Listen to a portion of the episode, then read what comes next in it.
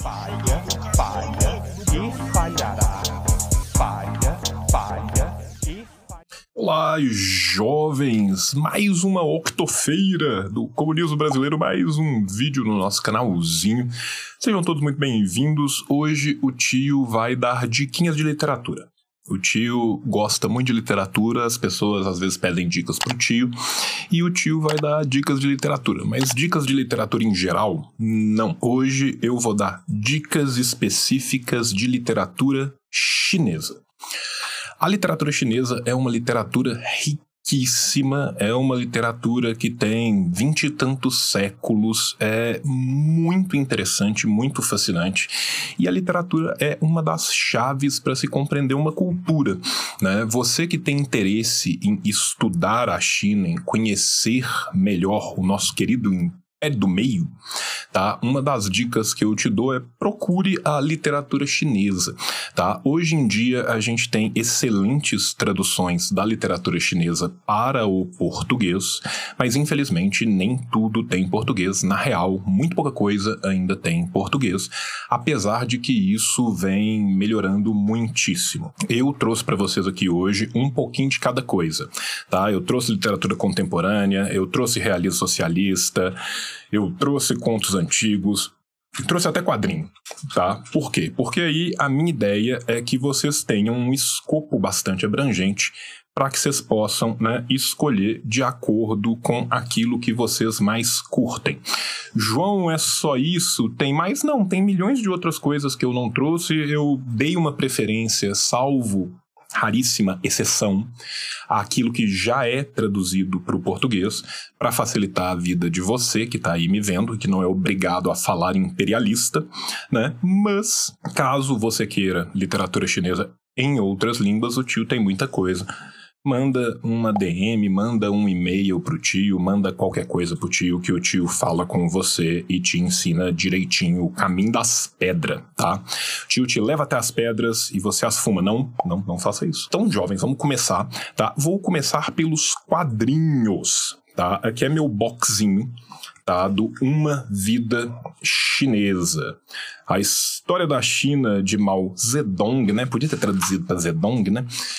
Até os dias de hoje. Como que funciona isso aqui? São três livros, tá? Três livros de quadrinhos. Cada livro tem mais ou menos aí suas duzentas e poucas páginas. Bicho, não tô brincando com você. Você lê isso aqui, cada livro você lê na sentada, cara. Você vai no banheiro e você lê um livro, tá? É uma leitura muito leve, é uma leitura muito light. Tem muita gente que fica se questionando uma vida chinesa, porque fala assim: ah, é revisionista, ah, é não sei o quê. Não é, tá? É uma visão muito honesta de alguém que foi filho de um homem que era da camarilha do Deng. Tá? E isso não é escamoteado em momento nenhum dos três livros, tá? Agora, os três livros nos ajudam muito bem a compreender um processo secular com suas idas e vindas e com suas diferentes características e com suas brigas ideológicas. Então, assim, eu acho que é um livro fascinante, acho que é um quadrinho muito bom, Tá? É, é, óbvio que tem certas posições do autor que refletem muito certas posições do pai do autor, né? E aí a gente pondera, a gente tem nossas discussões. Ainda assim, é uma discussão muito qualificada, um livro muito gostoso de se ler, e é por isso que eu tô recomendando ele aqui para vocês hoje. Você que gosta de quadrinhos, muita gente gosta de quadrinhos, eu entendo muito pouco de quadrinhos, mas esse quadrinho eu gostei muito, tá? Então eu vou recomendar para vocês o Uma Vida Chinesa, tá? Às vezes ele é caro, mas você acha ele usado, os três volumes. Então minha recomendação é que se você achar caro, compra ele usado. Tá? Aqui vai vir a exceção, que é um livro que eu só conheço ele em inglês e espanhol. Eu não acredito que ele tenha né, é, ainda uma tradução para o português. Fica a dica fortíssima aí para as editoras, né, em especial né, para o pessoal da Estação Liberdade, que vem fazendo um trabalho de, de tradução fundamental de várias obras, não só do mandarim, também do japonês. Né? Um beijo pro pessoal da Estação Liberdade. Estação Liberdade é boa pra caralho, cara. Que livraria foda, que editora foda. Enfim, Vou voltar aqui. Esse aqui, para mim, é o melhor livro do realismo chinês. Tá? Para você que conhece o realismo russo, o realismo soviético e gosta do realismo realismo soviético. Isso aqui. Você que gosta do realismo soviético do professor, você vai gostar também do Shanji Jinli Village, do Xiao Shuli. Tá? O professor tá te falando aqui que esse aqui tem projeto. Tá? Changes in Li Village, mudanças na Vila Li. Tá? Do Xiao Shuli. O Xiao Shuli, nesse livro, vai trazer uma vila rural pequena e vai acompanhar a vida no personagem principal, mostrando as mudanças qualitativas e quantitativas do dia a dia dessas pessoas, da organização social dessas pessoas e da forma de sociabilidade dessas pessoas no período que vai perpassar ali, né, é, a Revolução Chinesa, o fim da dinastia Qin, o e principalmente ali o interstício da invasão nipônica, né, dessa luta e das conquistas que vão ser trazidas pela Revolução Chinesa. É para quem gosta de realismo é um puta livro. É um puta livro. Para mim, tá no nível do Assim Foi Temperado o Aço, do, do Astravsky, para comparar com o realismo soviético. Um dos melhores livros que eu já li na vida, inclusive. E faço a recomendação aqui. Qual é o problema dele? O problema dele é que ele só existe em espanhol ou em inglês. João, onde que eu vou achar esse livro? Você achará esse livro com muita facilidade na estante virtual. Tá? Lá tem ele em inglês, lá tem ele em espanhol. Quem sabe um dia o teremos em PTBR. Né? O que a gente já tem em PTBR, e aqui eu vou dar um pulo gigantesco, né, e vou sair lá do realismo chinês para a literatura contemporânea chinesa, é esta maravilha aqui. Shen Zhongxu, na Terra do Servo Branco. Como vocês estão vendo, gente, isso aqui é um calhamaço. Esse livro tem umas 940 páginas, mas apesar dele ter 940 páginas, eu li ele em quatro dias, porque a partir do momento que eu comecei a ler esse livro, eu não consegui fazer mais nada a não ser lê-lo, tá? Qual que é a história? Na Terra do Servo Branco fala da Vila do Servo Branco e vai acompanhar as duas principais famílias da Vila do Servo Branco ao longo de três gerações, né? E ao longo dessas três gerações nós vamos terminar o período Qing e vamos passar pela construção que levará à China contemporânea, tá? É um livro tocante, é um livro absurdamente é, emocionante e que conta em riquezas de detalhes a vida, o dia a dia, as relações sociais, os casamentos, as relações políticas, enfim, né, é, nos conta muito sobre a sociedade. Então, assim, eu acho ele uma fonte de estudos fenomenal para quem quer conhecer é, a realidade chinesa desse período, né, e ele é um livro contemporâneo tá? Este é um livro escrito por um autor que ainda está vivo, Chen Jianqi, e que foi escrito há pouco tempo, né? Então, você que tem interesse em conhecer algo mais contemporâneo da China, eu te recomendo fortemente o Na Terra do Servo Branco, tá? Esse pequeno calhamaço da Estação Liberdade. A Estação Liberdade vem fazendo um favor maravilhoso para a sociedade brasileira, que é trazer obras que são muito difíceis da gente achar aqui. Uma das que ela trouxe tá, é O Garoto do Riquixá, na versão da Estação Liberdade, que eu tenho uma versão muito mais antiga, que é uma versão da Foreign Languages Press, da, da, da, da casa publicadora em línguas estrangeiras de Pequim, tá? aonde ela foi chamada de Camelo Shanji, do Lao Shi. Tá? O Camelo Shanji, ele conta a história de um garoto do não é à toa que o livro foi traduzido, né, por Garoto do Rickshaw na sua nova versão, versão essa que está linda e gloriosa por sinal, tá?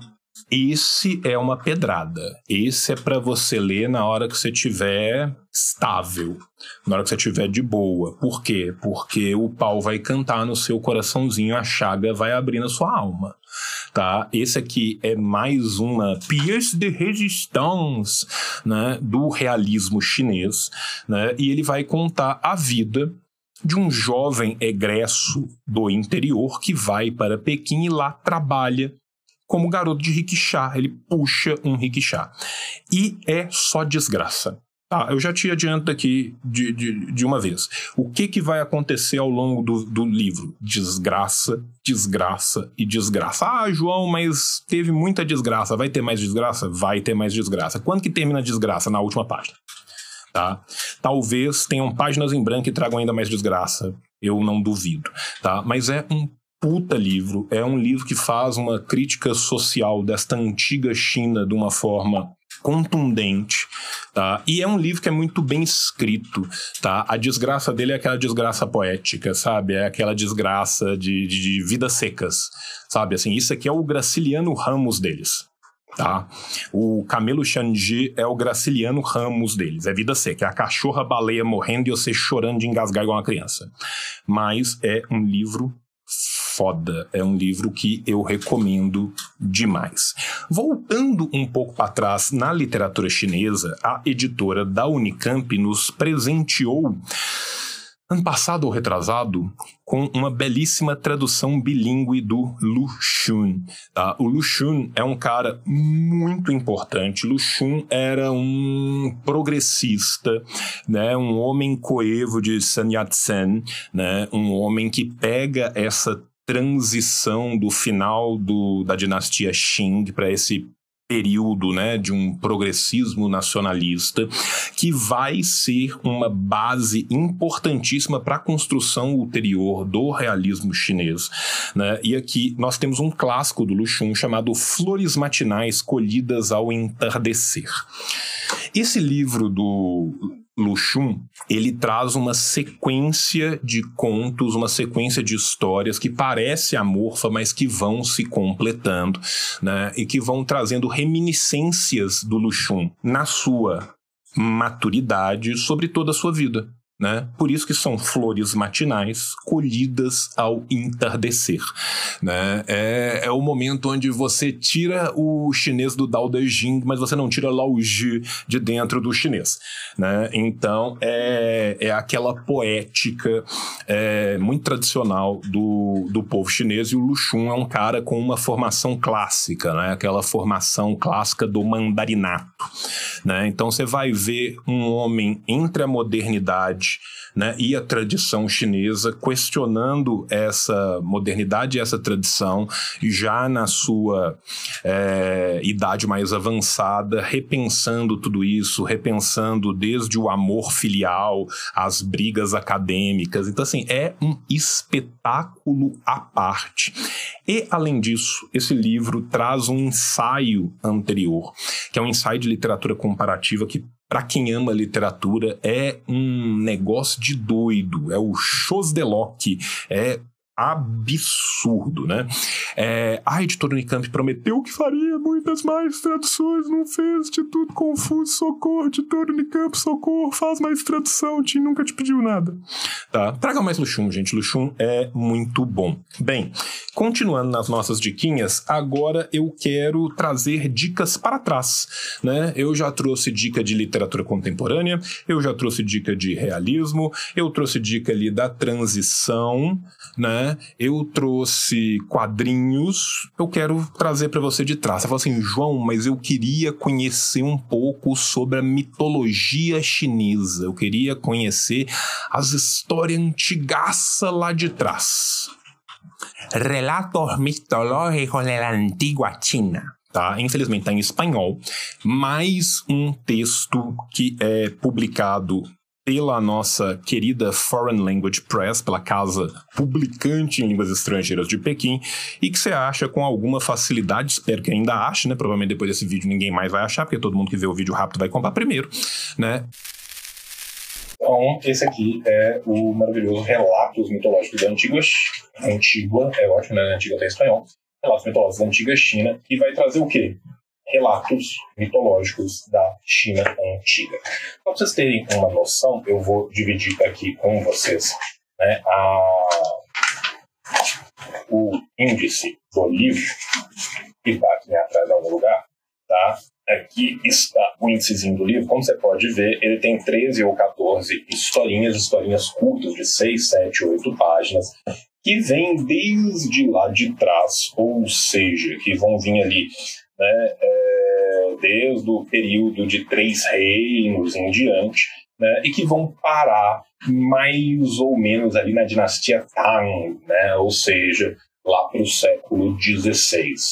É, para quem tem interesse em mitologia, para quem tem interesse em compreender um mínimo sobre quais eram os relatos mitológicos mais famosos que vão permear a literatura chinesa clássica, esse livro é uma belíssima porta de entrada e costuma, quando você acha aí na estante virtual, estar por 10 real, 15 real. Então, vale a pena para um caralho. E você que leu estes livros e gostou, eu te recomendo também o maravilhoso Contos da Dinastia Tang. Tá? O Conto da Dinastia Tang, como vocês devem é, imaginar, ação da Dinastia Tang. Né? Ou seja, eles vão estar ali entre o século VI e o século VII, são bem mais antigos, e esse livro vai estar focado simplesmente nos contos mais tradicionais da dinastia Tang, porque a dinastia Tang é famosa pelos seus escritores. Tá? Então aí são pequenos contos e tem contos que são deliciosos, tem contos que são quase de ficção científica, é, tem contos falando de poder, de relação política, enfim, é uma loucura e eu recomendo muito para vocês que vocês conheçam estes livros. Com estes 1, 2, 3, 4, 5, 6, 7 livros que eu trouxe aqui, eu vou fechar a minha recomendação de literatura chinesa para vocês jovens, mas não vou fechar o vídeo. Sabe por quê? Porque o gerente ficou louco. Eu quero aproveitar esse vídeo aqui mandar um beijo para o Klaus, das Ciências Revolucionárias. Como vocês sabem, eu sou né, do conselho editorial das Ciências Revolucionárias, mas o dono da Ciência Revolucionária, o homem por trás das Revolucionárias, quem faz a Ciência Revolucionária funcionar, é o menino Klaus. E o menino Klaus ficou louco, o gerente ficou louco, e ele está dando 50% de desconto em absolutamente o catálogo inteiro. Tá? Isso vai durar, se eu não me engano, até o final deste mês de dezembro. Então, você que está aí querendo se dar um presente para o Natal, ou dar um presente camarada para um outro camarada no Natal, eis uma oportunidade de ouro de pegar os livros Topzera no Precineo. Então, o que, que eu fiz? Eu separei aqui cinco livros das Ciências Revolucionárias para eu indicar para vocês, para vocês aproveitarem que vocês já estão ali na loucura de anotar, de procurar. E vai lá nas Ciências Revolucionárias também e pega esses livros. Aí você vai perguntar assim, João, seu cupom está funcionando para que em cima dos 50% de desconto eu pegue ainda mais desconto? Não, porque senão o Klaus vai morar na rua. Tá? Então, os outros cupons não vão estar funcionando durante esse período, porque já está tudo com 50% de desconto. Né? Então, já vou te pré-avisar disso, que durante esse período dos 50% de desconto da Ciência Revolucionária, o meu cupom não irá funcionar. Se você esperar, depois ele funciona, mas aí você está agindo de uma forma burra. Porque você está esperando o desconto maior acabar para você pegar o desconto menor. E aí eu não consigo entender a forma que você pega descontos, que você pega desconto de uma forma bruta. Tá? O primeiro que eu vou te recomendar, Pão e Terra, a história do país dos sovietes, do menino João Pedro Fragoso. João Pedro Fragoso, eu fiz uma live aqui com ele. Este é hoje no Brasil o melhor livro introdutório sobre a história da União Soviética que nós temos. Nós não temos nenhum livro que chegue a ser tão bom, tão completo e que pega o período todo. Tá? Além disso, o livro é barato. Esse livro eu recomendo muito que você pegue. Por quê? Porque você quer um livro bom, você quer uma noção geral, uma puta bibliografia, com um baita trabalho historiográfico de União Soviética, eis o seu livro. Né? Já mandando um beijo para meu querido Walter Lippold. Tá? Nós temos o Franz Fanon e a Revolução Argelina. Tá? O Lippold defendeu o doutorado dele. Esse livro é o doutorado do, do, do Lippold. Né? Esse livro, é, o Lippold pegou o doutorado dele depois e reformatou ele no formato de livro. Agora, essa é uma das pesquisas mais completas, mais abrangentes que se tem sobre Fanon no mundo hoje. Tá? Esse é um intelectual orgânico nosso fazendo uma pesquisa de ponta sobre um assunto que é importantíssimo para nós. O que, que o Lippold fez? O Lippold estudou o El Mujahid inteiro da época. O El Mujahid era o jornal revolucionário da Frente de Libertação argelina e ele pegou o Fanon, que era um desses escritores, estudou o El Mujahid, estudou a Revolução Argelina para a gente entender esse ciclo intelectual do Fanon. Um livro espetacular, o livro escreve bem pra caralho, o livro é curto, o livro é gostoso, recomendo para um caralho. O terceiro que eu te recomendo é o A Grande Conspiração, a Guerra Secreta, secreta a Guerra Secreta contra a Rússia Soviética. Jovem, você que curte ler sobre Guerra Fria, sobre as paradas que tinha da CIA, correndo atrás e tal. Este é um livro, tá? Este é um livro. Este livro é um clássico, este livro foi publicado na década de 60, ele normalmente está esgotado em tudo quanto é canto. Pra vocês terem ideia, eu tenho uma publicação dele de 1950 e pouco e não achava mais. O Klaus fez o favor de republicar esse livro, bonitinho, novo, e esse livro é do caralho. Para quem curte Guerra Fria, para quem curte serviço de inteligência, contra-inteligência, é muito legal. E mais ainda, né, desvela um pouco das mentiras tão contumazes do anticomunismo. Então fica mais uma vez aqui a recomendação do A Grande Conspiração. Ainda, né, voltando um pouco no tema e falando do menino Stalin, não tinha como a gente falar da ciência revolucionária sem falar do menino Stalin, a capa de livro mais bonita do Brasil, parabéns, dona Gabriela, né, as contribuições de Stalin para a ciência militar e política soviética do Ulrich Huo. Como vocês estão vendo, é um puta de um calhamaço. Esse livro é gigantesco e este livro é tão bom quanto ele é grande. Este é o livro que combate toda aquela bobagem liberal de que Stalin não estava preparado, de que Stalin não sabia o que fazia na guerra, de que ele era um imbecil, né? é, enfim, todas essas mentiras que foram sendo vendidas uh, depois da guerra né, pela máquina anticomunista. É, esse é um livro com uma pesquisa gigantesca, é a primeira vez que ele sai em português, a gente não tinha esse livro em português, é uma fonte historiográfica preciosa para todos vocês que estudam sovietologia. E por fim, para a gente ir terminando, Menino e Althusser, posições 1 e 2. Né? Como o próprio nome do livro diz, são os dois livros, o Posições 1 e o Posições 2. Por que, que eu estou recomendando esse livro? Bom, você concorda com Copir? Não, não concordo com Copir, eu acho que o certo é errado no Copir. Dentro deste livro, tem o melhor texto que o Althusser escreveu na vida dele, na minha opinião, tá? que é o Aparelhos Ideológicos. O Aparelhos Ideológicos é um texto que foi escrito ali, né, ainda na década de 60, 70, e que continua tão atual 50 anos depois quanto ele foi hoje, e que é um livro importantíssimo, um texto importantíssimo para a gente pensar a nossa atualidade e a nossa atuação. É um livro que é incontornável para o nosso campo. Se você for comprar só esse livro, você vai pagar duzentos e tantos reais nele usado se você achar na estante virtual, você não acha. Tá? O Klaus fez o favor de republicar Oposições 1 e 2, tudo num livro só. Tá? Então vale a pena para caralho. E é isso, jovem. 12 recomendações de livrinhos para vocês. Tio, anda vocês tudo na boca. Beijo no seu coração. Até a próxima. Tchau, tchau.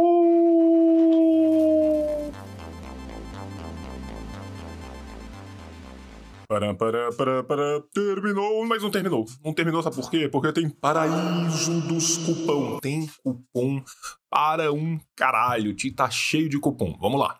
Assim disse João. Cupom nas Ciências Revolucionárias. Se você quiser entrar, o link tá aparecendo aí. Mas fala, João, você tem cupom na Boitempo? Tenho. Assim disse João, 20, 20% de cupom na Boitempo. João, tem cupom na Revolustore? Tem. Assim disse o João, 20, a partir de dois pôsteres você ganha 20%. Mas, João, eu queria comprar um livro do Lavra Palavra. Tem também. Assim disse o João, 15, 15% nos livros do Lava Palavra. Mas, João, eu queria um livro do Ruptura Editorial, mas tem, fica tranquilo, assim disse o João. Só assim disse o João, você ganha 15% lá. Ah, mas eu queria fazer um curso da classe esquerda. Fica tranquilo, também temos um cupom na classe esquerda. É assim disse o João, tudo junto. 15%. Mas, João, eu queria, na verdade, um livro da autonomia literária. Eu tenho um cupom de 20 reais na autonomia literária. Hashtag assim disse o João, mas João não é o bastante. Eu preciso de mais cupons. Eu preciso de um cupom para eu aprender mandarim. Então fala Xie Guhan Lao Xi. Por quê? Porque lá no Gunhan mandarim a gente tem também um cupom de 20% de desconto no curso, tá? Assim disse o João, 20 Guhan mandarim. Beijo no teu coração e tchau, tchau. O capitalismo falhou, falha e falhará em cada uma das sociedades aonde